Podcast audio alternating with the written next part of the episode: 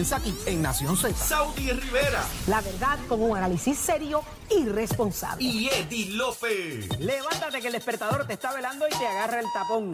Nación Z por Z93.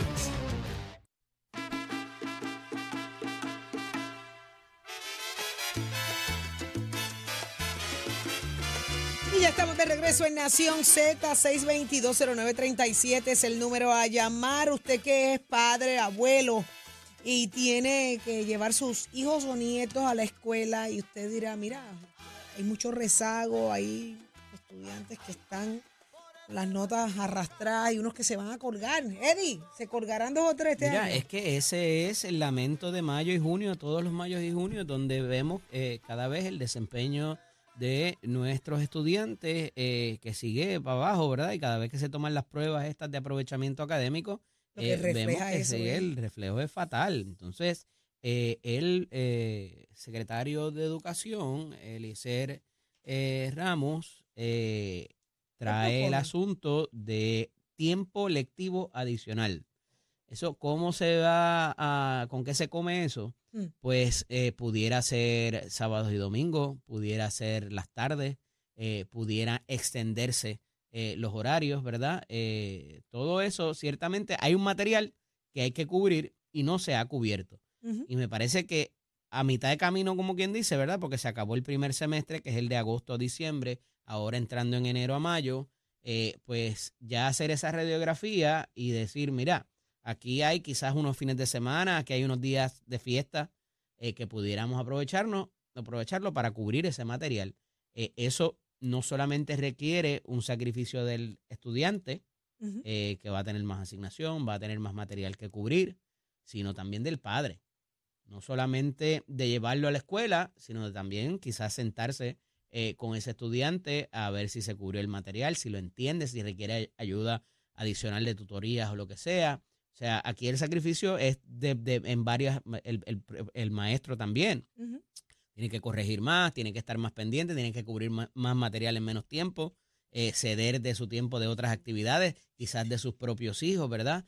Eh, así que eh, me parece que está a tiempo para hacer el sacrificio, pero pues obviamente no es solamente por parte de los maestros y del estudiante, sino que conlleva otro andamiaje adicional para hacer que ese estudiante le llegue el pan de la enseñanza y queremos escucharlos a ustedes al 6220937, 6220937, que nos tienen que decir acerca de esta idea en este momento y lo que eso implicaría para la familia puertorriqueña completa. Definitivamente el rezago viene a raíz de, de muchas cosas, pero venimos arrastrando situaciones de pandemia. Bueno, la cuestión es que el, el reflejo se está viendo eh, en las evaluaciones que se hacen a estos estudiantes y definitivamente lograr eh, combatir ese rezago eh, va, va a tomar mucho sacrificio.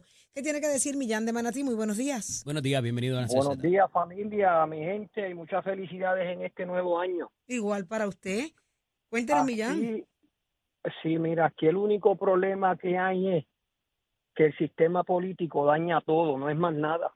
En Estados Unidos, eh, durante la pandemia y durante todas estas situaciones que han pasado, nosotros hemos tenido más situaciones, tormentas, pero allá está normalizado el, sistema estudiantil. En Puerto Rico lo que pasa es que todo es una politiquería. Todo, todo, todo, todo. Tuviéramos el sistema educativo mejor, mejor del mundo, porque recibimos más beneficios federales que nadie recibimos dinero para el, para el sistema educativo, para darle dinero a toda Latinoamérica. Pero como el vacilón político no permite y tienen este este relajito que gana uno y gana el otro y hay que cambiar, ese es todo el problema, aquí no pasa más nada, más nada. Aquí todo el problema es el estatus político que, tu- que tenemos, que tuviéramos el mejor de los Estados Unidos pero el mismo Partido Popular Democrático se encargó de enterrar el mejor estatus político que tuviéramos nosotros. Ahí está. Muchísimas gracias, Millán. De nada, por tu buen día y opinión y gracias por estar en sintonía con nosotros acá en Nación Z. 622-0937. La pregunta es, eh, eh, ¿será esto lo que soluciona el rezago? ¿Y si están Añadir dispuestos a hacer el sacrificio? y si están dispuestos los padres, ¿verdad? Eh, eh, de, de- de dar esa, ese tiempo extra en los estudiantes, de entender que esto es por el bien de ellos, Eddie, porque la realidad es que hay, unos, hay, unos, hay unas lagunas, hay unos vacíos bien grandes en términos de educación y es muy triste eh, completar o tratar de llegar a un cuarto año con tanto rezago, con tanto... Qué bueno que traje ese punto, Saudi, porque fíjate que siempre estamos viendo este problema cuando llega mayo. Cuando ya hay poco tiempo para resolver y poder eh, ir acudir a, la- a la- a las pruebas a- de, de aprovechamiento, ¿verdad? Eh, y entonces ahora tenemos, no tenemos todo el tiempo del mundo, pero tenemos algo de tiempo. Hay una realidad también, y esto tiene que ver eh, con lo que son los modelos eh, didácticos, ¿verdad? Eh, donde después de cierto tiempo, o sea, eh, el, el tú estudiar, qué sé yo, tres días consecutivos, el aprovechamiento no va a estar ahí porque hay un, eh, por condición humana, en un momento dado tú pierdes la atención y lo que quieres es que se acabe la cosa. Pero si Entonces, me lo ese mí, mi- que mi- cansancio. que mi nivel de atención es tan corto.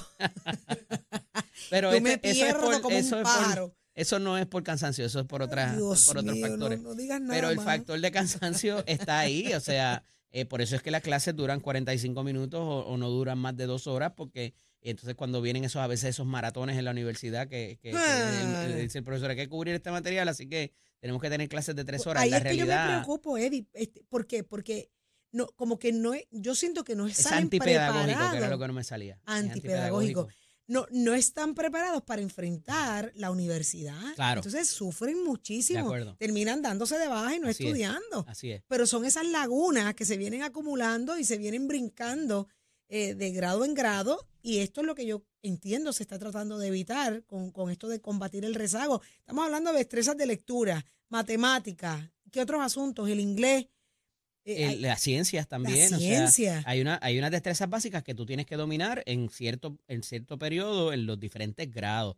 Eh, entonces, fíjate que hay una cosa eh, que, que- que se, se, se pasa a la universidad y a veces hasta el posgrado, que es que en la escuela, en la universidad, no te enseñan a estudiar. O sea, hay una Mm. parte que tú tienes que llegar ya, Ya al salón de clase. Entonces. ¿cómo tú te organizas? Desde organizarte, de organizar tu tiempo, hasta organizar si tienes los recursos adecuados, si tienes que salir a buscar un libro, tienes que buscar información, eso no te lo enseñan. No. Y entonces, ¿cómo tú organizarte mínimamente eh, esas destrezas? Claro, se supone que el- en la casa también pues eh, haya ese, ese, esa ayuda también, eh, pero si, si carece, o sea, si es un niño que lo está criando una abuelita, que a lo mejor no tiene todo el tiempo o no ha tenido todo el recurso porque no tuvo tampoco un grado académico, o sea, eh, eh, esa destreza básica no, no, mínimamente no pierdes hasta el interés porque no lo tienes y no, y no, y no puedes establecer, pues mira, ya yo tengo esto, este es el libro que necesito. Los esto- hábitos, los estos hábitos de estudio. Así Eddie. tomo, así tomo notas en la clase para después poder estudiar. eh, eh, y como tú muy bien traes los hábitos, a- eh, ante esa carencia, eso va a seguir reflejado. Y cuando llegas a la universidad, que es lo que el profesor te diga en el posgrado, que es el método socrático, que es que el profesor rompe a hacer preguntas y no necesariamente está leyendo el material para que tú lo, lo absorbas. O sea, te va a crear unos problemas crasos y te vas a frustrar porque tú dices, pero ven acá, y esto que está en el examen, ¿de dónde salió?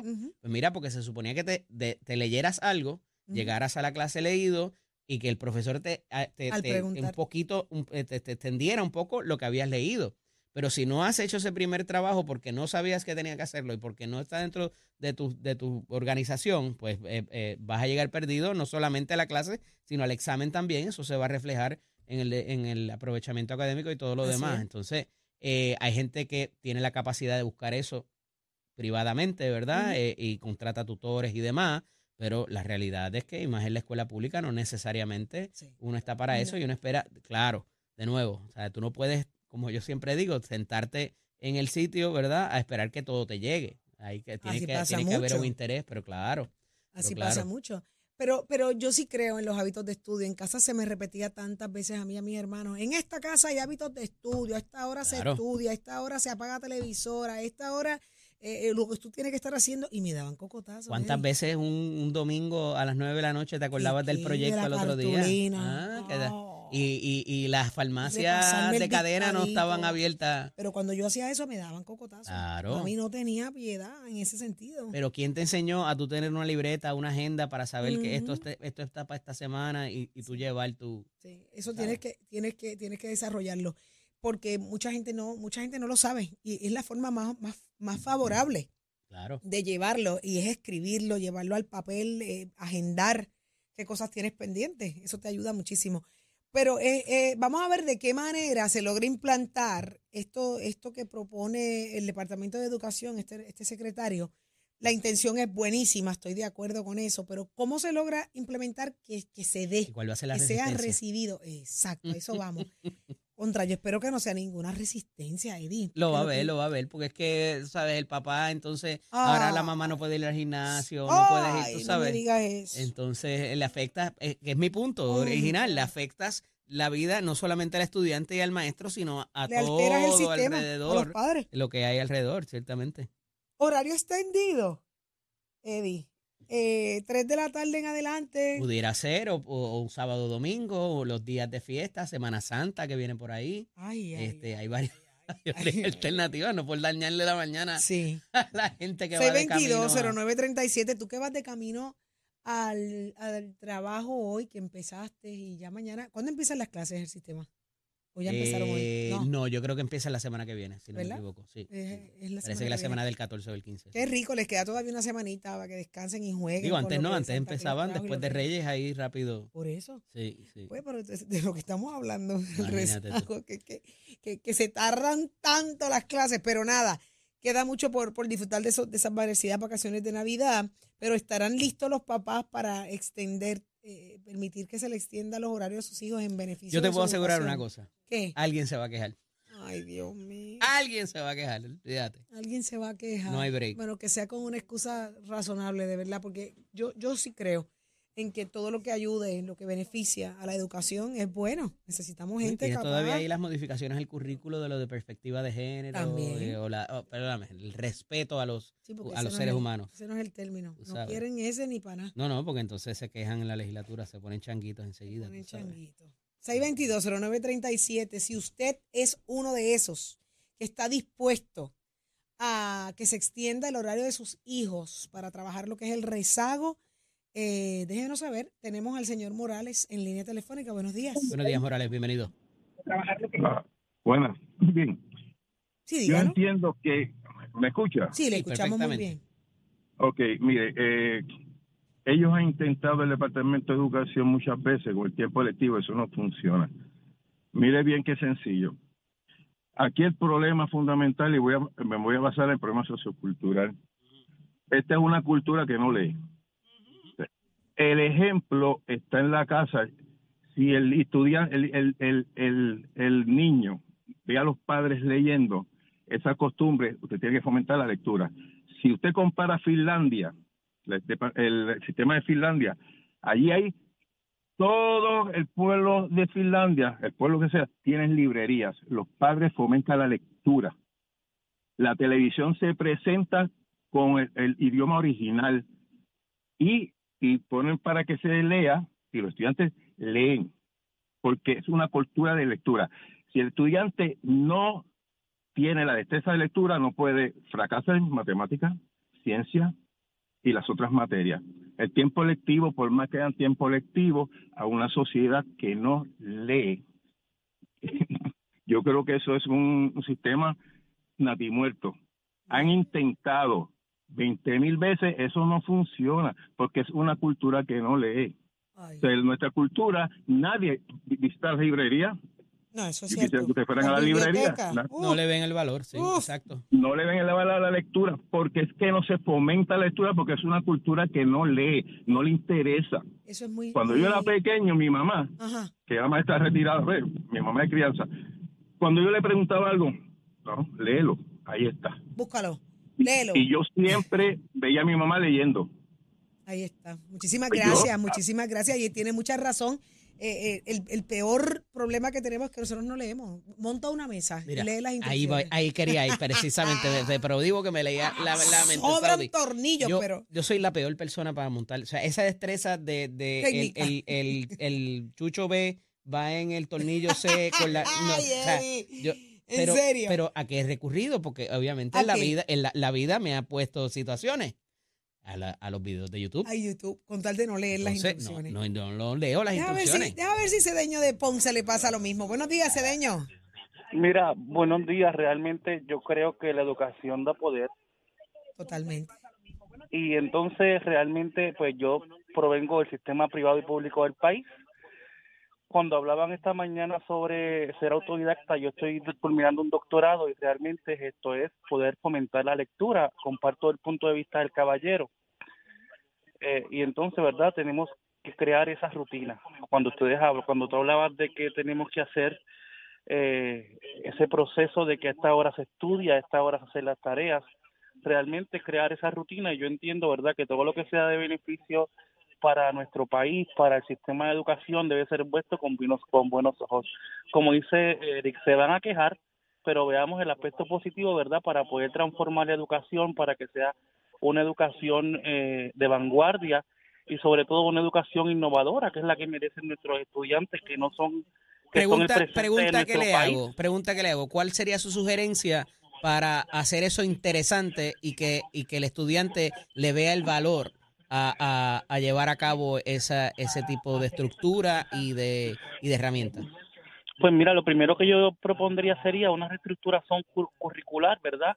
Dejar a un lado eh, los libros, pero no dejar a un lado los libros para siempre, sino hacer un poco más atractiva la sala de clase, de que el maestro pueda fomentar la lectura de manera diferente, la utilización de las aplicaciones, ¿verdad?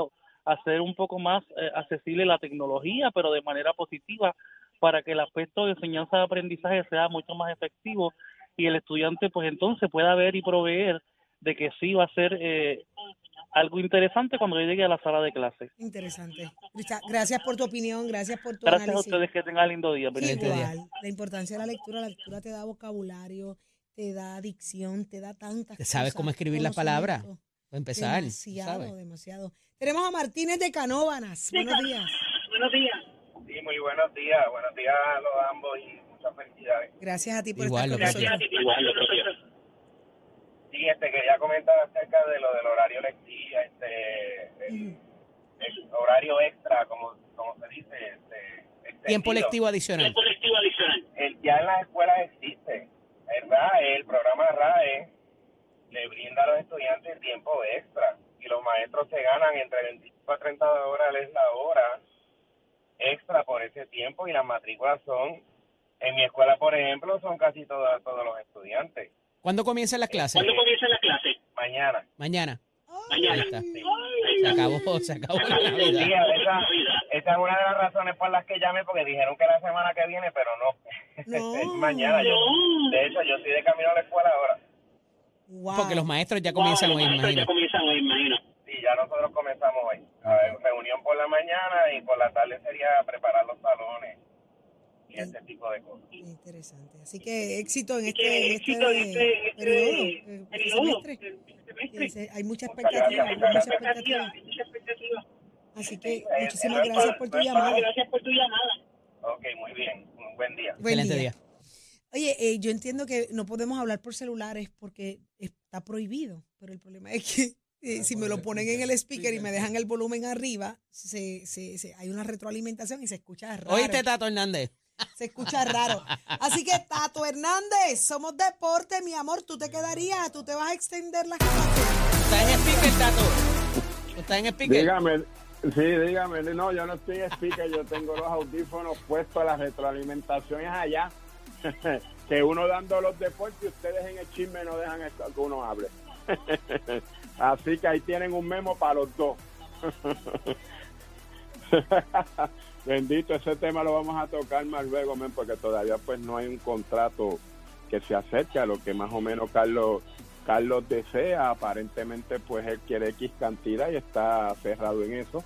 Los equipos pues no llegan a eso, más sin un contrato de 4 a 5 años adelante de lo que le están ofreciendo y hay que pues él tenga que trabajar con eso. Pero hablando del béisbol, vamos a hablar de un dato interesante. Ya en la fecha donde pegan a mostrar las boletas para la próxima clase del Salón de la Fama del béisbol de, de los Estados Unidos, del béisbol de, de, de la Major League, Carlos Beltrán, fíjate, Carlos Beltrán siendo su primer año de inclusión, pues ha entrado muy bien, ¿me entiendes? Porque tiene un 56%.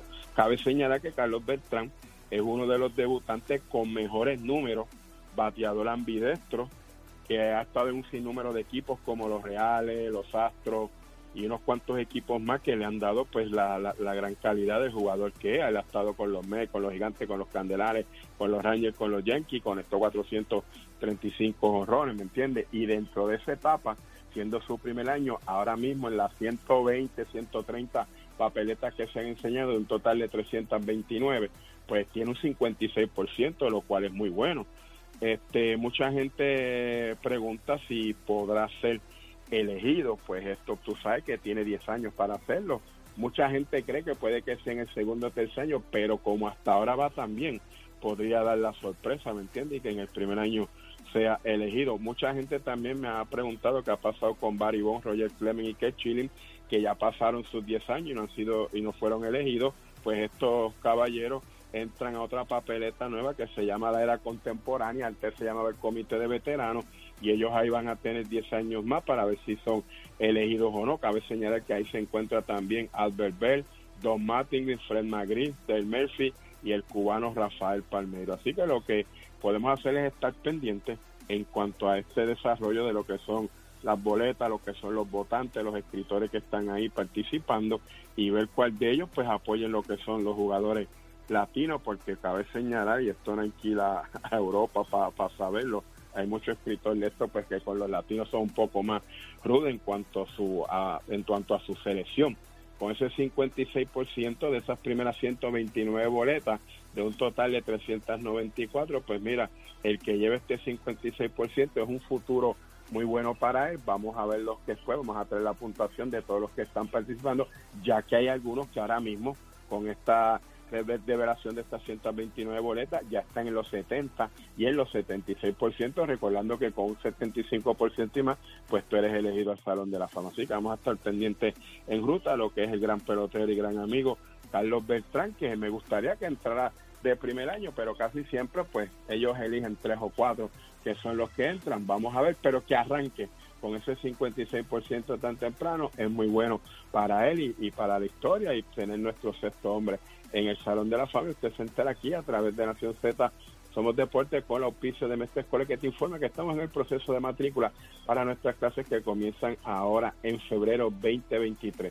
Pasa por cualquiera de nuestros recintos y toma tu la decisión de estudiar en Mestre Escuela llamando al 787-238-9494 787-238-9494. Oiga, Chero, on my friend. Escoge ASC, los expertos en seguro compulsorio.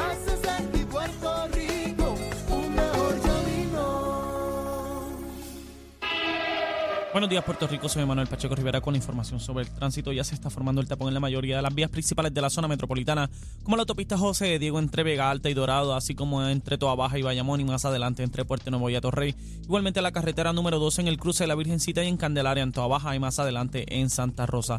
Algunos tramos de la PR5, la 167 y la 199 en Bayamón, así como la avenida Lomas Verdes entre la American Militar y Academy y la avenida Santa Ana. La 165 entre Cataño y Guaynabo en la intersección con la PR22, así como el expreso Valderoti de Castro desde la confluencia con la ruta 66 hasta el área del aeropuerto y más adelante cerca de la entrada al túnel Minillas. Además, la autopista Luisa Ferré entre Montelledra y el Centro Médico y más al sur en Caguas y la 30 entre Juncos y Gurabo. Ahora pasamos con el informe del tiempo. El Servicio Nacional de Meteorología pronostica para esta mañana una mezcla de sol y nubes con algunos aguaceros ocasionales mayormente en el norte y este. En la tarde a los aguaceros se desplazarán hacia el interior y oeste durante todo el día. Los periodos de lluvia serán moderados y pueden causar acumulaciones de agua en las carreteras mayormente sobre el noreste.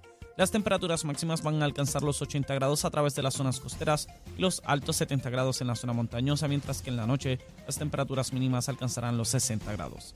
Hasta aquí el informe del tiempo. Les habló Emanuel Pacheco Rivera. Yo les espero mi próxima intervención aquí en Nación Z. Y usted sintoniza por la emisora nacional de la salsa Z93. Próximo. No te despegues de Nación Z. Próximo. Por ahí viene la senadora Gretchen Howe. ¿Qué estará pasando con la designación de la nueva procuradora de la mujer allá dentro en el Senado? Te enteras aquí en Nación Z.